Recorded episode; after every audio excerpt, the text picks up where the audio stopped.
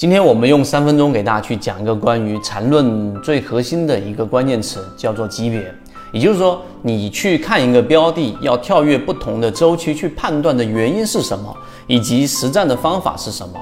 首先，这一个是很重要的一个核心，这个不需要去质疑。第一个，我们在圈子里面有不断的拿出极少数的例子，给大家在实战当中去展示。为什么我们要去看不同的级别？二零二二年七月十五号，我们在进化岛的上午十点三十四分，我们给大家展示了我们所说的金云报七东山精密这个标的里面的十五分钟级别出现了频繁的顶底切换。这个是我们在给大家讲一个标的在进行这一个洗盘啊，在小级别里面发生的一个很重要的一个显性特征。如果没有展示出来，可能大部分人都不会去注意到十五分钟这个级别到底为什么那么重要。然后，于是当时我们截图出来的这一个东山，大概价格是在二十二左右，大家可以打开 K 线图来看一看。截止到现在，最高去到了三十一块钱左右，也就是七月十五号到现在为止，二零二二年七月十五号到现在为止，最高那一波，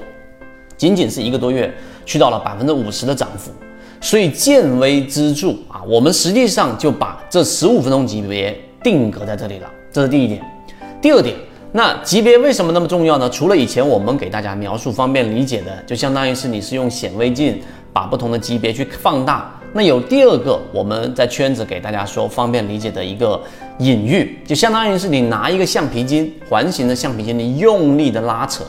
当你拉扯的力度达到一定的这一种。极值或者说这一个橡皮筋所能承受的一个阀值的时候，它就会断裂。但断裂的地方一定是它最脆弱的地方开始断裂，这一点很好理解。那最脆弱的地方，如果你平常拿着橡皮筋，你是看不到的。所以它在分子结构啊，不要说到分子结构，你要仔细去观察，你会发现在这个橡皮筋上，它在某一个小的地方，它有一个缺口，所以。破裂的时候，就这个橡皮筋被扯断的时候，或者某一根绳子被扯断的时候，某一个链条被扯断的时候，一定是从这个最脆弱的地方开始崩溃。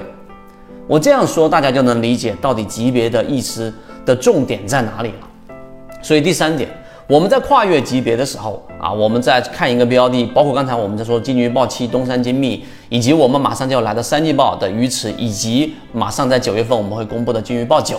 那这一些因素啊，它所涌现出来的，无论是向上的自我加强的这一种强化突破，还是超跌的突破的这一种啊，我们说非常态的这一种暴涨或者暴跌的恐慌，都是通过小级别来判断出来的。那到底哪一个级别更小呢？我们在航线里面交付了常规的各位，你如果在日线级别，或者说你在交易当中只看日线级别，那是非常单一的。那你的这一种。去找到它崩溃的那个点，或者它出现转折的那个点，也就是我们所常说的这种买点啊。第一类型、第二类型、第三类型的这种小级别背驰，其实是很难看到的。于是我们往后面去推导之后，你就发现，你至少要去从日线级别去判断，那周线跟月线偶尔看一看，那么再往下去推的话，六十分钟或者三十分钟粗略看一看。但十五分钟级别就是我们去寻找这一个裂口的一个关键，